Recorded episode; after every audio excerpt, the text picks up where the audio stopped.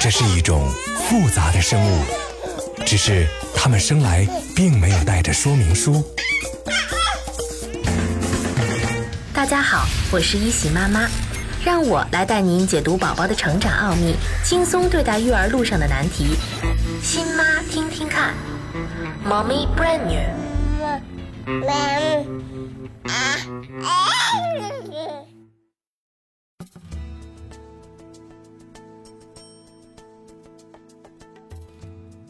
亲爱的妈妈们，你们好吗？一个生命的到来会让我们的心情归于平静，脑子简单的可以除了宝宝什么都不想。因为它的存在，你的生活也充满阳光。一百天以后的宝宝到了非常招人喜爱的月龄，他们的脖子挺得直直的，因为脑袋比较大，所以会微微摇晃，看起来就像一个会活动的大娃娃。竖抱着宝宝的时候，他的腰已经能挺起来了。随着神经、骨骼、肌肉的发育，宝宝的运动能力正在迅速发展。有时候你会觉得他就像一个小运动员，醒来以后总是不停地动，玩的时间也相应延长了。随着宝宝的髋关节和膝关节变得更灵活，他的蹬腿动作也更加有力了，常常能够自己挣脱襁褓。宝宝的视野范围由原来的四十五度扩大到一百八十度，他的视力也有很大的提高，能看见八毫米大小的物品了。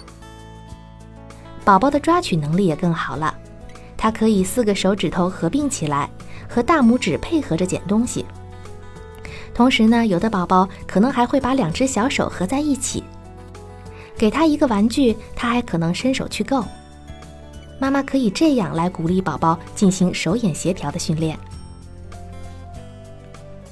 三个月以后呢，喂母乳的妈妈会觉得自己的宝宝没有喂牛奶的宝宝壮，加上众多来自周围奶粉喂养的提议，会茫然起来，不知道自己是不是应该还将母乳坚持下去。为什么三个月以后人工喂养的宝宝会比母乳喂养的宝宝长得胖？为什么对生理性腹泻的过多干预会引发婴儿的其他疾病？为什么人工喂养的宝宝比母乳喂养的宝宝更容易便秘？怎样缓解小儿便秘？欢迎收听考拉电台新妈听听看节目。现在宝宝三个月零两周。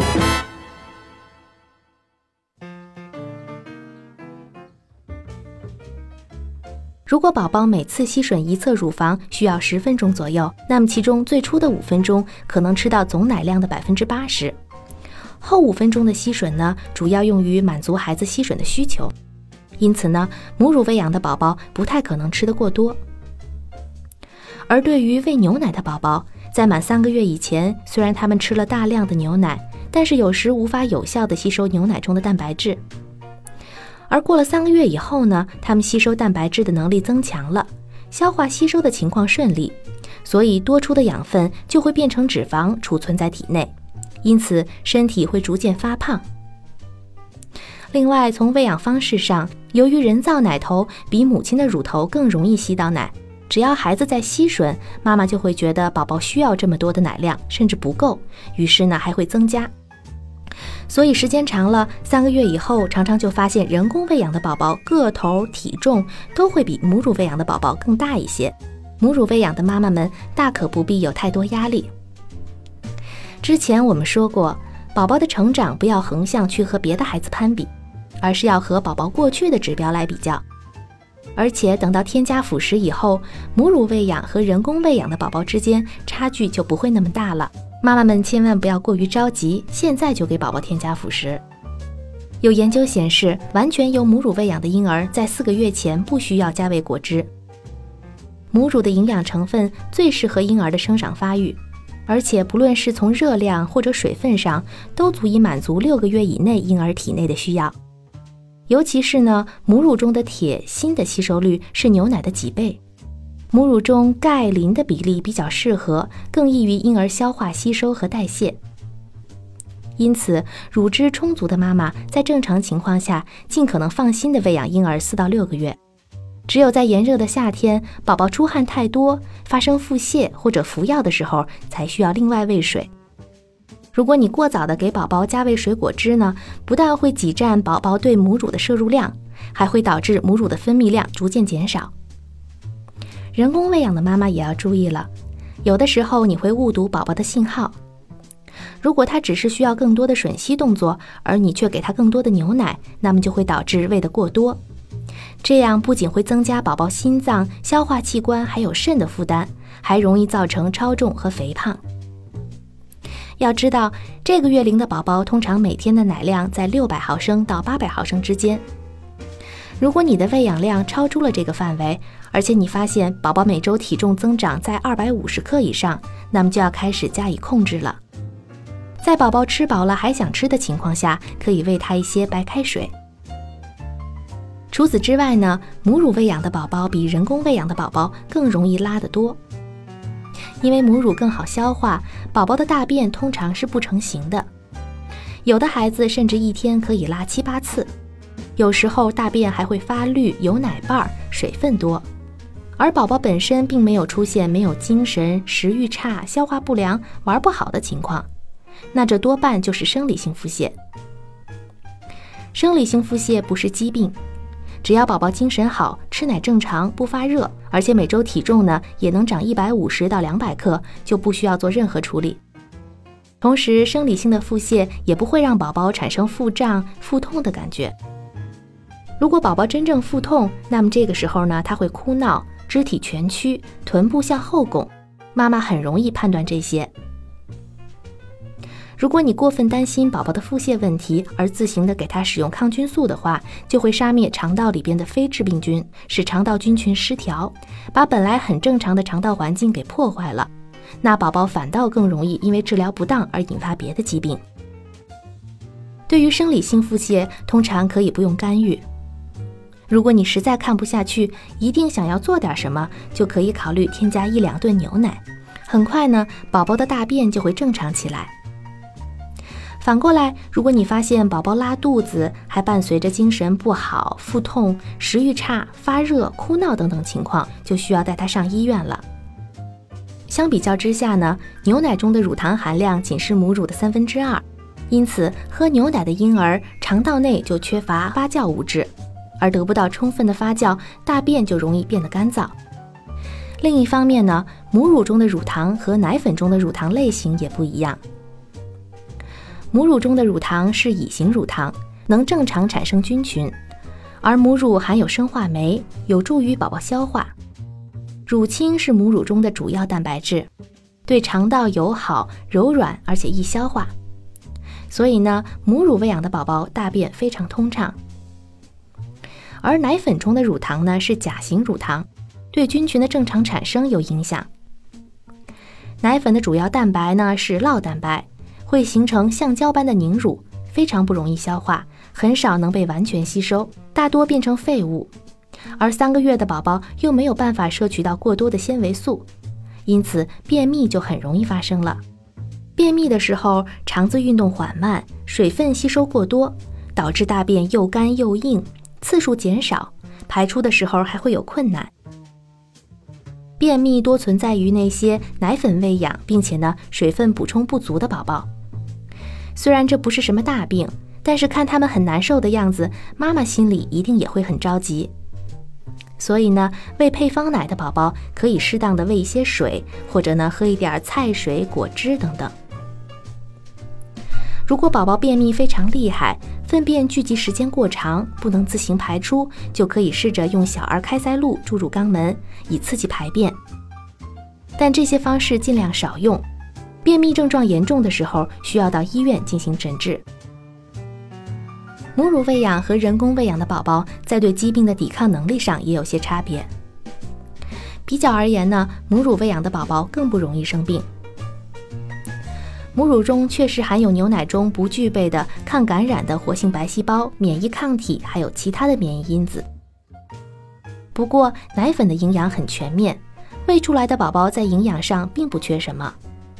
人工喂养的宝宝生病很多也是人为造成的。奶粉调配还有使用奶具喂养的过程中，会有很多的感染机会。如果消毒不严或者稍有不慎，就有可能让宝宝感染病菌、病毒而生病。另外呢，自行更改奶粉和水的配方比例，也有可能造成宝宝消化不良。所以妈妈要严格的消毒奶具，并且严格按照配方的比例来冲调奶粉，最大程度上的减小宝宝患病的几率。另外，抵抗力还和很多其他因素有关，比如说宝宝自身体质、运动量等等。因此呢，不管你是采用哪种喂养方式，都要多多锻炼宝宝。多给他们出去空气浴，多晒太阳，强健他们的体质。用什么方式喂养完全是个人选择。国际母乳会建议，母乳喂养宝宝要到两周岁左右。尽管对于大多数妈妈这有很大的难度，但我们还是提倡尽可能的把母乳喂养坚持下去，起码六个月。也许从怀孕后期，你的衣橱就基本处于闲置状态。所以我特别能理解现在的你可能想迫不及待地穿上怀孕以前的衣服，因此在看到各种产后瘦身项目的时候，就会跃跃欲试。但不少医生还是建议等到产后四十二天复查以后，再开始投入到瘦身运动中。如果你的身体在孕期和分娩的时候出现了某些并发症，那么就应该先咨询医生的意见，然后再决定何时开始瘦身计划。产后减肥需要注意什么？减肥的效果和哪些因素有关系？什么样的产后瘦身方法才是健康和安全的？母乳喂养的妈妈需要在瘦身时注意什么？欢迎收听考拉电台《新妈听听看》节目。现在宝宝三个月零两周。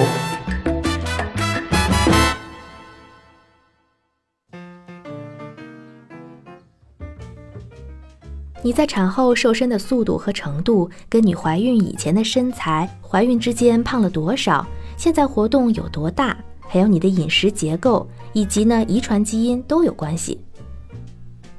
如果你在怀孕期间增加的体重在十到十五千克之间，那么经常锻炼、均衡饮食，而且母乳喂养，你的身材恢复的速度就会很快。不过呢，尽管确实有少数女性在产后两三个月就能恢复孕前的体重，但如果你不是这样，也没有什么好难过的。你只是绝大多数正常人中的一位。据调查呀，有百分之八十的妈妈会宣称，自己的宝宝六个月时，他们的身材还是没有完全恢复。另外，即便你的体重接近孕前水平了，你还是会发现你的身材看上去跟孕前不太一样，特别是你的小腿、屁股还有大腿。这些地方要比之前更壮了，这些身体部位正是你怀孕期间变化最大的地方。不过也有好消息，那就是你的胸部多半看上去更加女人了，而且你还不必为此付费。对于爱美心切的妈妈，可能会被各种各样的产后瘦身法、瘦身汤、瘦身药物弄得眼花缭乱。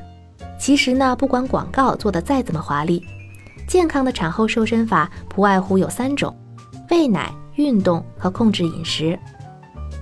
如果你饮食健康均衡，那母乳喂养确实会有助于你瘦身，因为你每次哺乳的时候，身体都会消耗很多的热量来分泌乳汁，而且母乳喂养还有助于子宫的收缩，从而带动整个身体的恢复。更重要的是呢，这种瘦身方法不管是对你还是对宝宝都非常健康。不过当然了。不同的人采用母乳喂养瘦身的速度和程度是不一样的。也许你发现你并没有其他朋友瘦得那么快那么多，这也是非常正常的。如果你担心单纯的母乳喂养无法解决你产后瘦身的问题，或者呢你没有给宝宝喂母乳，那么你不妨尝试运动瘦身的方法。你可以自己锻炼，也可以呢去健身房上课。只是要尽量让自己瘦身的运动计划简单易行，以免难度太大，花太多时间而又无法坚持下去。任何形式的有氧运动都会帮助你减掉多余的重量。不过呢，如果你在怀孕之前就不怎么运动，那开始瘦身时要慢一点，等到身体完全适应了运动的节奏和速度，再逐渐增强强度和持续时间。如果呢，你发现自己的身体出现任何不适，就一定要减缓速度，或者呢，干脆停下来。在运动减肥当中，对于那些锻炼大肌肉群的运动和加强心率的运动尤其有效，比如说快步走、游泳、骑车或者慢跑都是不错的选择。为了能够达到最佳的运动效果，运动的时候呢，要达到你最快心率的百分之六十到百分之八十。简单来说，就是你要感觉到有一点气喘吁吁，但又能跟别人说话的那种状态。如果是母乳喂养的妈妈呢，可以选择在自己喂完奶以后运动，否则会加强因为胀奶而引起的不适。另外，为了感觉舒适并且支撑好你的乳房，可以在你的哺乳胸罩外面再戴一副运动胸罩。同时要注意，如果你的运动量太大，身体得不到足够的休息，有可能会影响母乳分泌。所以呢，不要做时间太长、太剧烈的运动。如果你发现母乳因此而减少了，就要暂时减少你的运动量，等断奶以后再加大强度。对于大多数人来讲呢，节食减肥都是有效的。热量低的饮食确实有助于你产后减肥，但是节食远不该是你的首选方案。建议你先等等，看母乳喂养和运动能不能帮你恢复身材。如果你计划采用节食瘦身法，注意呢不要太早节食，至少要等到产后六周再开始减少热量的摄入。如果你是母乳喂养，至少要等到产后两个月。因为太早的控制饮食，特别呢是对碳水化合物的摄取，会减少你的乳汁分泌。大多数的女性每天需要摄入一千八到两千卡路里的热量，才能保证拥有旺盛的精力和良好的情绪。如果你想每周减掉零点五千克体重的话，那么可以每天少摄入五百卡路里的热量，也就相当于一碗牛肉面的热量。如果你同时还在锻炼，就从五百卡路里中再减去你通过运动消耗的热量。减肥的速度不要太快，一周减重数量不要超过一斤，这样不仅安全，而且呢还可以确保体重稳定下降。母乳喂养的妈妈尤其要注意，不能让体重下降的太快。如果你每周减掉一千克以上的体重，你的身体就会释放毒素，而这种毒素会通过血液进入你的乳汁。最后我想说的是，不要把瘦身看得太严重，一定要量力而行。减肥和其他事情一样，没有捷径，即便有捷径可循，也肯定会对你的身体造成负面的影响。健康减肥，你需要付出时间和毅力。如果你担心减肥会影响母乳喂养，那就再等等。很多妈妈都是在宝宝断奶以后才瘦下来的。要充分的相信，不论你是胖还是瘦。宝宝和家人都会一样的爱你。Playtime，宝宝从出生开始就在如饥似渴的学习，每个月他的认知能力都会让你大吃一惊。现在啊，宝宝开始逐渐认识家里边的人了，你可以用认照片的游戏来帮助强化他和家人的熟悉程度。你需要准备一张所有家庭成员的照片。一边指着照片上的人，一边说出他们的名字，不用担心你说的话宝宝会听不懂。